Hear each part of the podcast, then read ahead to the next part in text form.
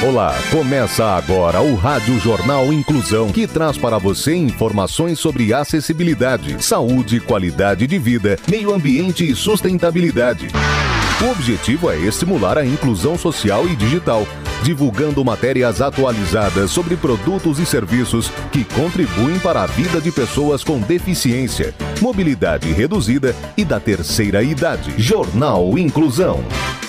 Olá, hoje é segunda-feira, dia 22 de novembro de 2021. Eu sou Fernando Negrão Duarte e este é o Rádio Jornal Inclusão número 1916. Hoje é celebrado o Dia do Músico. Parabéns a todos que exercem essa profissão e levam alegria para o mundo usando a música. Participam dessa edição os repórteres Danilo Santana, Bianca Mazon, Rafael Alves, Luiz Pio e Gabriela Lago. Vamos para os destaques de hoje. Jornal. Jornal. Inclusão Brasil. Prefeitura anuncia a criação de Pet Place e dos programas Patrulha Animal e Resgate Patrulha Animal.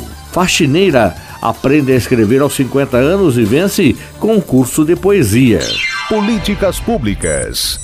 Sorocaba recebe carreta da mamografia para atender gratuitamente na região do centro. Repórter Danilo Santana tem os detalhes. Em uma parceria entre a Prefeitura de Sorocaba e a Secretaria de Estado da Saúde, acontece mutirão de mamografias na cidade. O atendimento será realizado em uma unidade móvel do programa Mulheres de Peito, que permanecerá na Praça Coronel Fernando Prestes. A unidade é totalmente adaptada e equipada para o diagnóstico por imagem das mamas e ficará disponível à população feminina até o dia 27 de novembro em Sorocaba, com capacidade para realizar um total de 525 mamografias. Serão distribuídas 50 senhas por dia e o atendimento será realizado de segunda a sexta, das 8 da manhã às 5 da tarde. E aos sábados, o serviço ocorrerá das 8 da manhã ao meio-dia, com distribuição de 25 senhas. Mulheres de 35 a 49 anos deverão estar munidas de pedido médico, cartão SUS e documento de identidade. Para as pacientes de 50 a 69 anos, serão exigidos documentos de identidade e cartão SUS. O público feminino acima de 70 anos deverá estar munido de pedido médico, cartão SUS e documento de identidade. Para o prefeito de Sorocaba, Rodrigo Manga, a ação faz parte da revolução na saúde que está acontecendo na cidade. Abre aspas. Estamos dando dignidade ao nosso povo e resgatando o orgulho do sorocabano.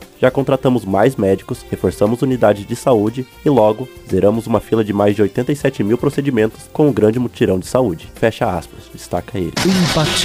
Professor Marceneiro faz carteiras escolares para crianças carentes. Repórter Gabriela Lago tem as informações. Um professor que também é marceneiro vem revolucionando ao criar carteiras escolares para crianças carentes. Um projeto de Nate Evans, que é professor nos Estados Unidos, chamado Carpintaria com um Propósito, é fabricar as carteiras de forma artesanal para os alunos que têm estudado em casa, no ensino à distância. Por isso, ele montou uma equipe e usa meio período para trabalhar no projeto.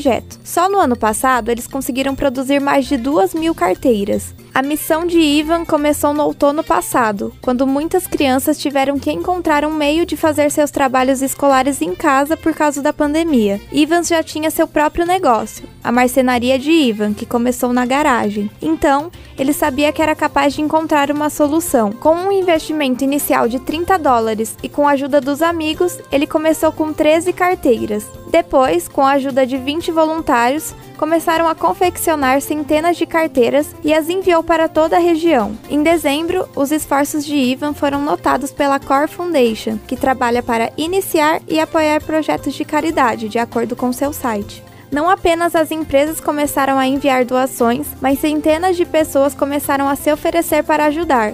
Em um único dia, fabricaram 250 móveis. Em maio de 2020, eles fabricaram mais de 2.100 mesas. Não precisa existir uma grande razão para você ser um doador de sangue.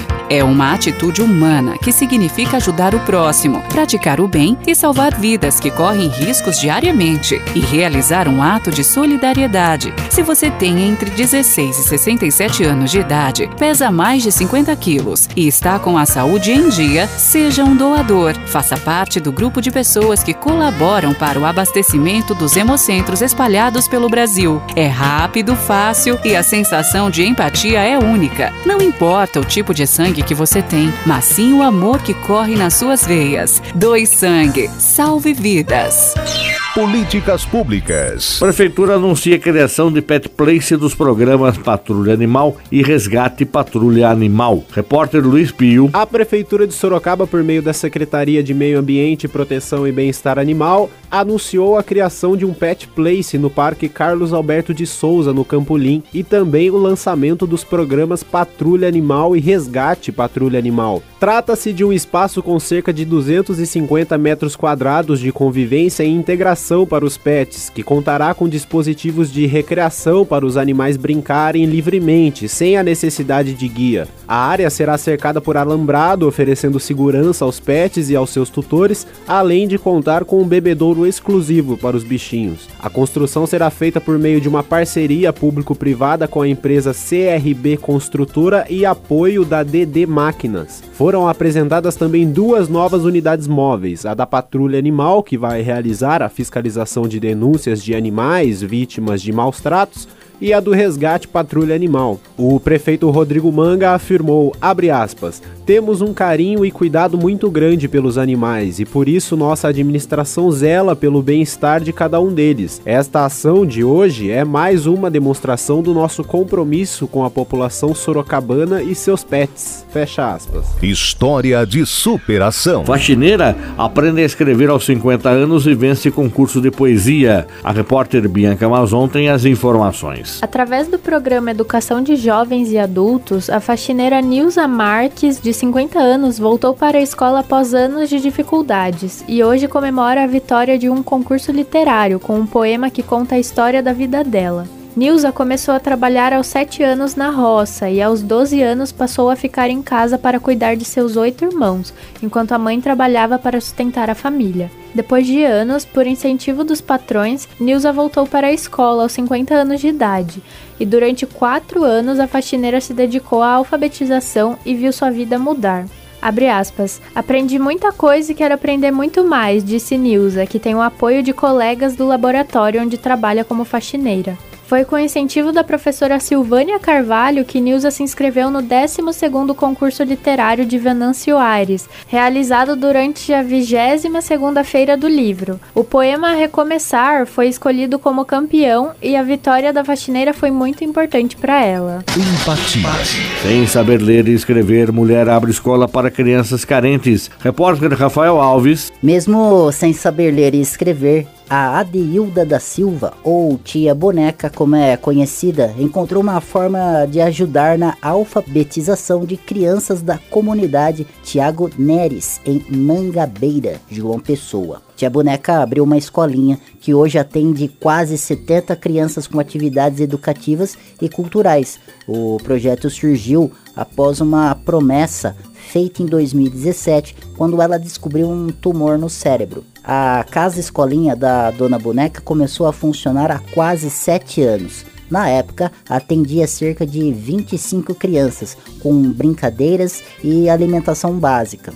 Hoje, 68 crianças frequentam a pequena instituição, que já oferece aulas de reforço dadas por voluntários. As crianças que têm entre 5 e 13 anos de idade frequentam a escola regular e, nos contraturnos, vão para a escolinha cumprirem as demais atividades. Além de dar apoio para as crianças, a escolinha da Tia Boneca também abre as portas para os mais velhos. No turno da noite, o espaço recebe uma professora da rede municipal de ensino para dar aulas pelo programa de educação de jovens e adultos.